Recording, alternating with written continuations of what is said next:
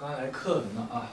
刚才那个我的老师陈达老师来拜访我了，那个现在时间有点晚啊，我就本来是想讲霍洛维茨，他那个跟同行的一些故事和同行对他的反应，还有他的一些平时就是怎么去呃，就是他本来想讲他那个。为什么跟同行这么大差距啊？是怎么来的？那个是本来想讲这，因为时间太晚了，现在都快十二点了，就说我想讲就是跳出大师的圈子啊，来讲讲我们遇到的问题，就是很普遍的。其实我们遇到的问题，有时候大师也不是说没有遇到，比如说，就像刚才我讲的，就之前那个为什么，就有很多人就问我啊。为什么我们不能发出好听的声音？就是为什么弹琴这么难听？对弹自己弹琴，哎，这个问题有时候是没法回答的，因为状况太多了，对吧？有时候是遇到问题的不一样，有时候琴差，对吧？有时候是自己的原因出现的原因，有时候呢是心情的原因，对吧？包包括大师也遇到这种问题，就说像格伦布尔的，他说好，经常不想碰琴，就是觉可能就觉得自己弹的不好听嘛。没灵感，always 也经常也有这种情况，所以说，所以说这个大家就不要太苦恼，觉得太当回事儿，对吧？大师也会遇到这种问题。你说 h o l i s 为什么还会在他那个五十岁或是四十，我不知道是五十岁还是什么时候，就在事业最巅峰的时候，呃，好像四十几岁吧，就退了，隐退十二年。绝大多数原因不是他演奏的问题啊，他演奏可能还觉得缺少新鲜感，还是。想更突破了，其实当时在巅峰，他就已退了十二年。但绝大多数我觉得是，最主要是心态的问题。当时他可能觉得已经厌倦了，有点哎，厌倦弹钢琴了，厌倦演出了。他也说烦了，哎，烦，很讨厌旅行，觉得很从一个当时因为交通不方便嘛，一个城市接着一个城市去演出也非常的烦恼，非常的苦。他喜欢待在家里，这个人，哎，就说啊。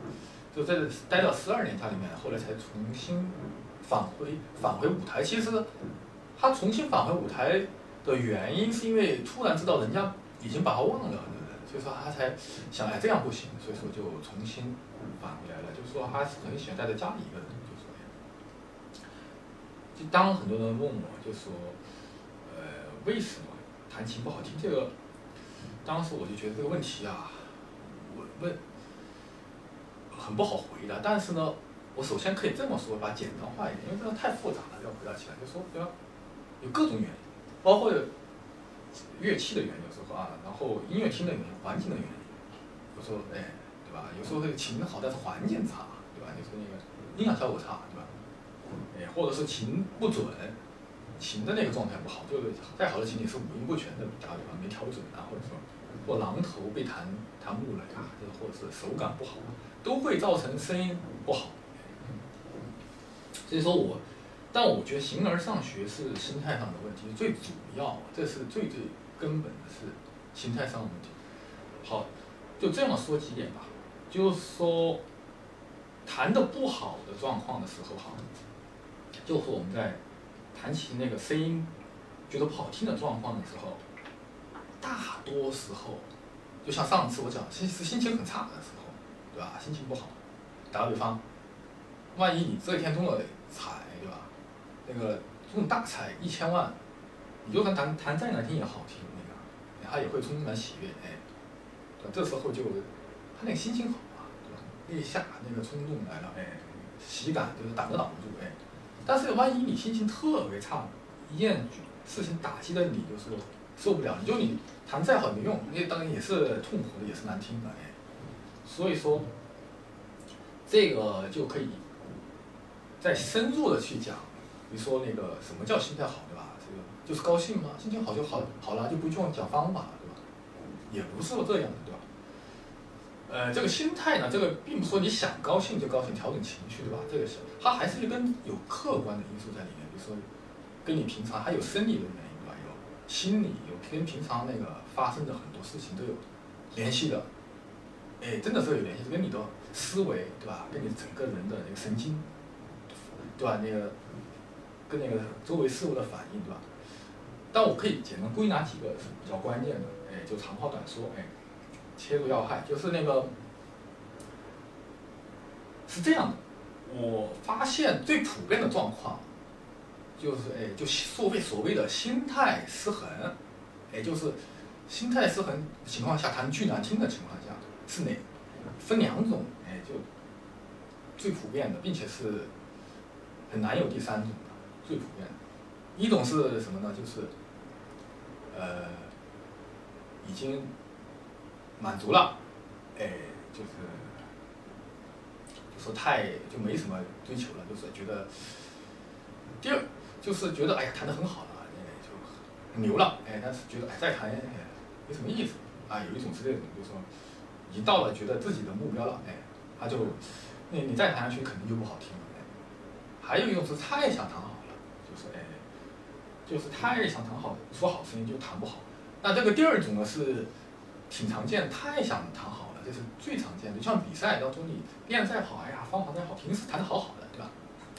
就一上台，他那哎呀，就比赛当中，所以说听了很多比赛，哎呀，就算第一名，经常弹的那个声音也没法听，对吧？就那跟不如开音乐会的时候，他那个就是感觉在受受苦、受挣扎，好像要。判死刑了似的，就说整个你弹下来，虽然有些人弹得不错，第一名对吧？那听下来就感觉给人感觉哎呀，没有一般听比赛的那个音频啊或视频，你基本上都没有想听第二遍的那个或第三遍或者在反复的听是，没有这个，基本上是没有这个可能性。就是对吧？比赛就给给人一听，如果是明白的，一听就是感觉在受苦，对吧？一下听出那个心境来，就没法听。一般经典的都是在现场演奏当中，是在音乐会当中，比较偶然的。哎，录音室呢也是有些也不是最好的，经常经常会出现太想录好，哎，就是然后太追求完美，然后最后导致心态失衡，或者说录的太多，哎，已经满足了，然后呢最后就没感觉了，麻木了，哎，这两种，哎，那先。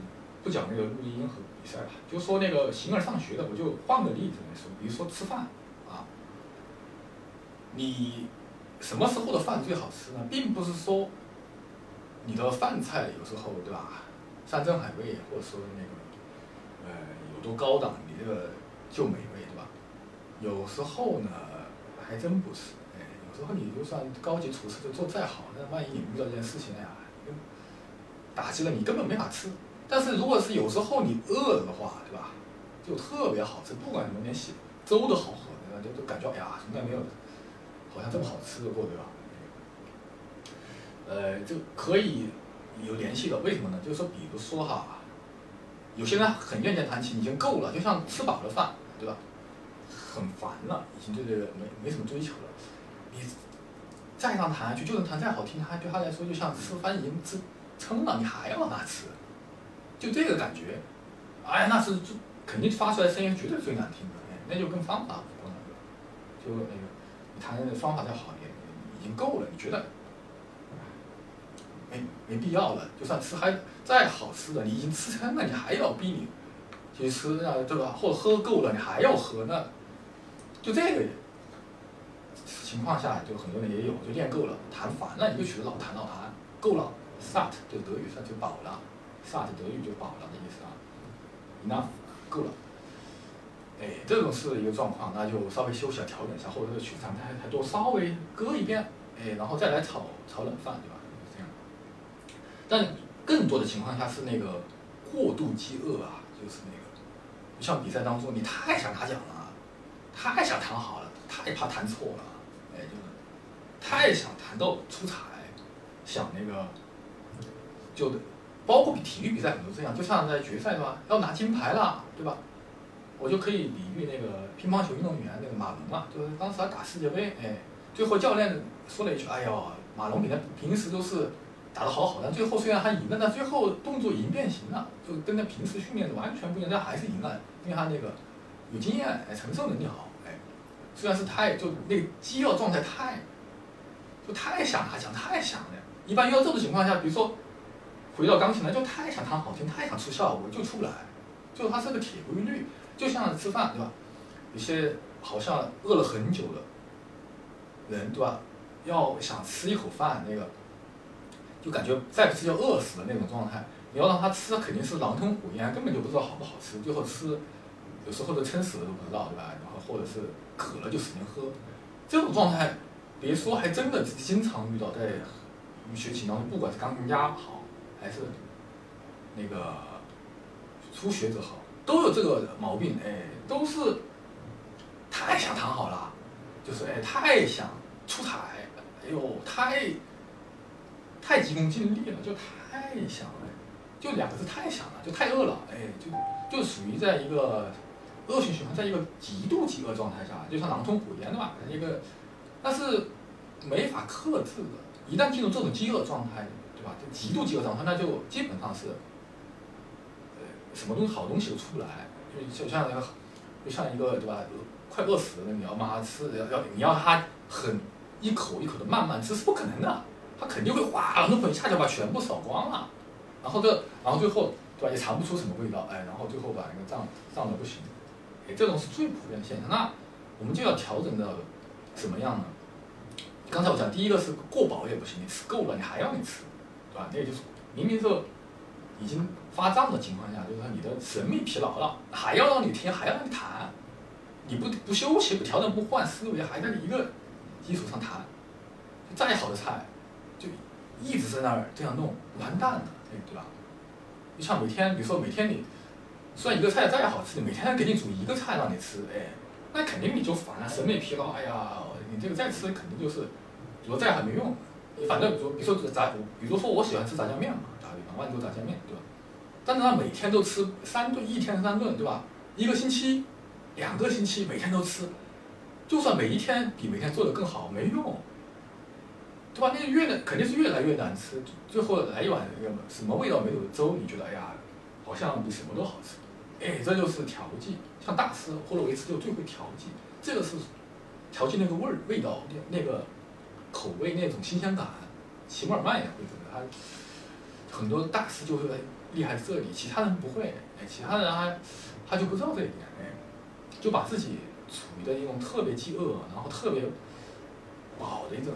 对吧？审美疲劳特别的，一种审美疲劳状态下，就重复一件事情，哎，僵化了，哎，就说就两点，一个是不要一种过饱的状态，就审美疲劳的状态，在僵化的状态，那肯定是出来声音是一个方法，就特别难听，哎，没法听，哎，就是说一直这样，就一辈子都这样，没有变通的，哎。然后第二种呢是太想弹好，就这一段因为老弹不好。就这种最头疼的，比如说这一段，哎呦，我我从那个最最开始学弹不好，但弹最后老出错，老弹不好，哎呀，还是弹不好。就是不管怎么说的，关键时刻弹不好，那完了。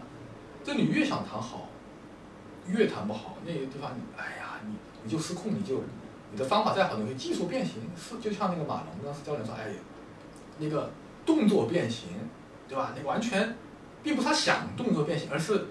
他的那个欲望，对吧？那个饥饿感，极度饥饿感，让他动作变形。那最好的状态是什么呢？就先把这两个不好的、极度不好的状态抛开，那就是适当的有饥饿感，但不是非常饥饿。就像什么时候的饭最好吃？就是你当他快饿了，对吧？饿的有点差不多了，但不是很饿的肚子疼，那时候的饭最好吃。哎，然后吃吃到要半饱，对吧？七分饱或者是不能吃到十足就啊。像霍洛维茨，有些人说，当你当他弹琴的时候，比如说他把你这个声部或这个方法给你听够了，哎，他换一个，让你快觉得听够了，又换一个，让你永远处于新鲜感。其他人都是哎一个，有些就是说弹的再好，但他就一个感觉让你吃到啊发胀为止肚子，哎，就是说让你听到耳朵那个起茧子，哎，就一个思路走下底，这个是，所以说他就这种。就不是特别取巧的一种状态，所以说微微的饥饿，哎，那是最好的。但是怎么去调节的，那个就是，呃，就不是这一讲来讲了。这个，这第一个，这当然首先保持平常心嘛，就不要太当回事了吧。一些事情是要去竭力做好，对吧？用最好方法，但你别永远别抱着这种心态，太想谈好，太想了，就说，哎呀，太渴望了。一旦遇到太渴望，那就。就会变畸形哎，就整个味儿就变了。就像你放很多佐料，哎呀，太想吃辣了，你就放很多很多，对吧？我太想吃吃甜的，你就放很多糖，你就没节制，对吧？哎，它就容易出很大的问题，对吧？哎，所以说平常心，对吧？保持好的心态，就是说调整了很多日常的一些规律啊，就是对音乐，然后生活的，对吧？然后很多心情方面的，比如说哎，比如说真的是要正确对待，有时候。在生活当中，很多声音比弹琴难听，但是我们经常把最差的心情留给了弹琴，对吧？留给了那个练琴。比如说，在有些人他逛街的时候，那街上很多声音难听的要死，对吧？或者说，不管怎么样，肯定比钢琴声音难听多了，但是无所谓，还高兴的很，因为他心逛街的时候他留的，在逛街的时候他心情是留的最好的那个心情出去的。而弹钢琴你，就算钢琴声音本来是好听的，但是他还因为把心情留的最差的一个。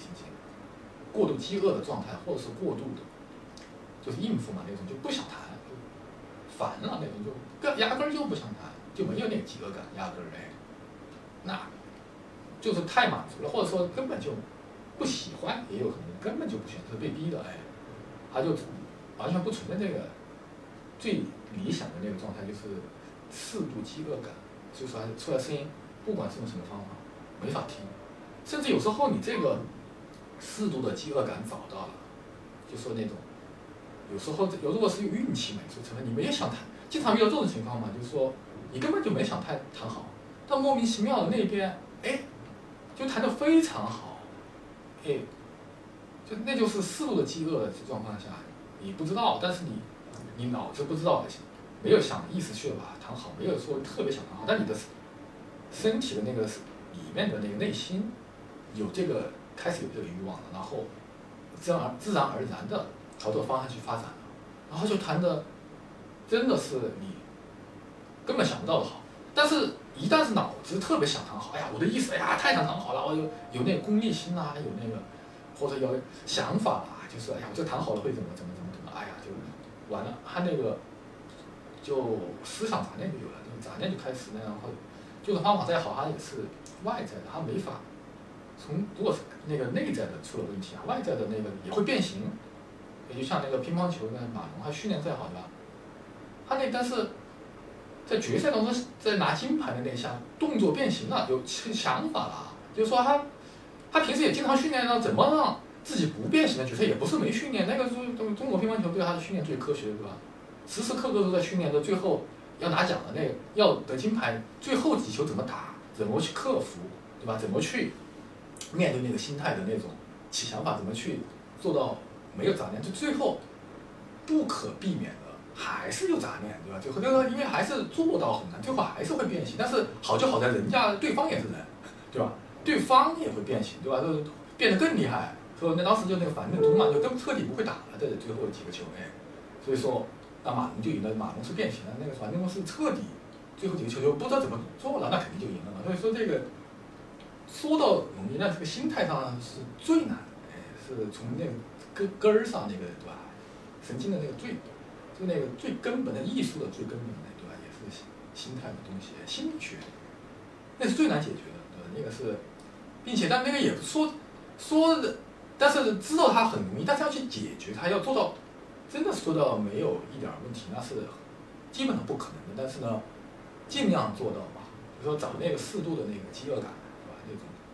那种渴望，那种对对音乐的好听的声音，对那个对乐曲，对那个演奏，对吧？甚至对练琴，哎，我们一定要去适当的去做到，要调整，避免那两个要害大害，就是那个第一个满足嘛，骄傲自满嘛，就是哎呀没什么，就是慢，吃饱了再吃也是要撑的。但这个骄傲自满呢，也是正常的，也不要太自责，你就让自己稍微冷静一下，对吧？那个或者说有些是骄傲自满，有些是真的是谈够了。审美疲劳了也有的，让自己稍微冷一下，对吧？清醒清醒啊，调整一下，然后再增添新鲜感啊，继续那个练下去。然后另外一种就是怎么去克服那个呃饥饿感，不过度的饥饿感，那就是要放放平心态嘛，不要太当回事儿，不要太私心杂念要少，就是说跟音乐那个无关的事情要少想。比如说，哎呀，就有些人就比如说上台就怕怕。怕东怕西的，哎，就就怕这儿突出那儿突，就是太想当好的一种体现，过于想当就就会出现很多那个不应该有的杂念，这些杂念应该，对吧？事先是要有准备，但是应该慢慢的要排除掉，要才会杂念一多，他的欲望就会对吧？就会形成过度饥饿感，就会把你的那个能量消耗掉，对吧？所以说尽量排除掉这些不该有的杂念，保持这个清醒，然后。在一种适当的饥饿感，也不能说清醒的理智到没有激情了，那就是没有饥饿感。像冷冰冰的完成也不行，适度的紧张感也是有的，那饥饿感，对吧？那种想表现的欲望，有点表现欲望那种，但又不是那种特别的脑子下意识的那种功利的那种，哎，而是发自本能的，那是最好的状态。而而大师们呢，就说，为什么是称作大师呢？说，哎，为什么那个 Horowitz，哎，他是从心理这个方面。已经吃透了，就是说他不管怎么，就这样弹，就像扫扫毽子，随便怎么，就是说他不管怎么样，就让观众疯，人家就把这个琴键砸破了也疯不要。有些人或者说怎么九牛二虎之力把那个有些人是动脑筋动的那个，或者是投入投入到那个一百二十分也没用，因为霍洛维茨把那个心给吃透了，就说在心理这方面的那个霍洛维茨应该是。最牛的，就是其他的，虽然手指功夫有比他还灵活的，有，我觉得阿格里奇有时候的手指比他更有那怎么说呢？好像更有灵性、更灵巧、灵敏度更高一点。但霍尔维他那个掌握的是观众的心态，对吧？他是把你的心摸透了，就是说你想什么，对吧？你想要什么，对吧？你的那个渴望听什么，还有你我这样做会让你怎么样？全摸透了，所以说他每次这样一还没弹完，他是一个好像一个程序，还没弹完这个最后音马上就封掉了。其他的是弹完这个音了过后，观众还不知道是怎么回事儿，对吧？哦，弹的不错，霍洛维茨还没弹完，这个音他这样做，哇，封掉观众。哎，他就是心理学上，对吧？这个掌握了观众的这个，不仅是掌握自己的，对吧？那种心态，八十几的，对吧？就他虽然弹了三个偏了就基本上没声儿了，有时候，照样疯掉，哎，所以观众也跟着，也不知道为什么就疯了，所以说如痴如醉嘛，哎呀，觉得这个大师太牛，但是也不知道为什么会这么这么牛，也是个呃，为什么会这么如痴如醉，很多人不知道，说不清楚，哎，那所以说这是个谜，对？所以说霍洛维茨有价值的地方，好吧，下一讲我再讲那个霍洛维茨在那个跟同行的一些区别，为什么其他的本事也。超级好的段子？那个也有神迹的钢钢琴大师，在跟他相提并论的下，还是显得比较单薄。就为什么还是他实力最雄厚？哎，最被看好、最被公认的。为什么？就说他能，就说得到，就是他那个学派不一样的，甚至处理美学不一样的学派的那个战法，而且是好像是没什么争议的，对吧？对他的那个地位的公认，哎，像其他的钢琴家，因为有学派的不一样，所以说有些人喜欢这个，有些人就觉得，哎呀，这个人好像少了我们这个学派的东西。但霍瑞茨不是，霍瑞茨虽然有些他，比如说德奥学派嘛，他那个东西就不是德奥学派的，基本上。但是呢，德奥学派的人没人说，哎呀，霍瑞茨啊，不承认他是那个最牛的，因为很少。哎，有些人可能说他不是那个，不是那个最那个。纯正的 mu musician 就是音乐家，但是没有说他那个演奏当中是不是最有实力的。所以说，下一讲我讨论这个，就给大家讲解这个，呃，破这个谜，讲解他的那个，继续讲解他的神迹和他的那个，给那个钢琴界，对吧？就给我们那个学钢琴的人，给那个音乐界做出的贡献。好，谢谢大家。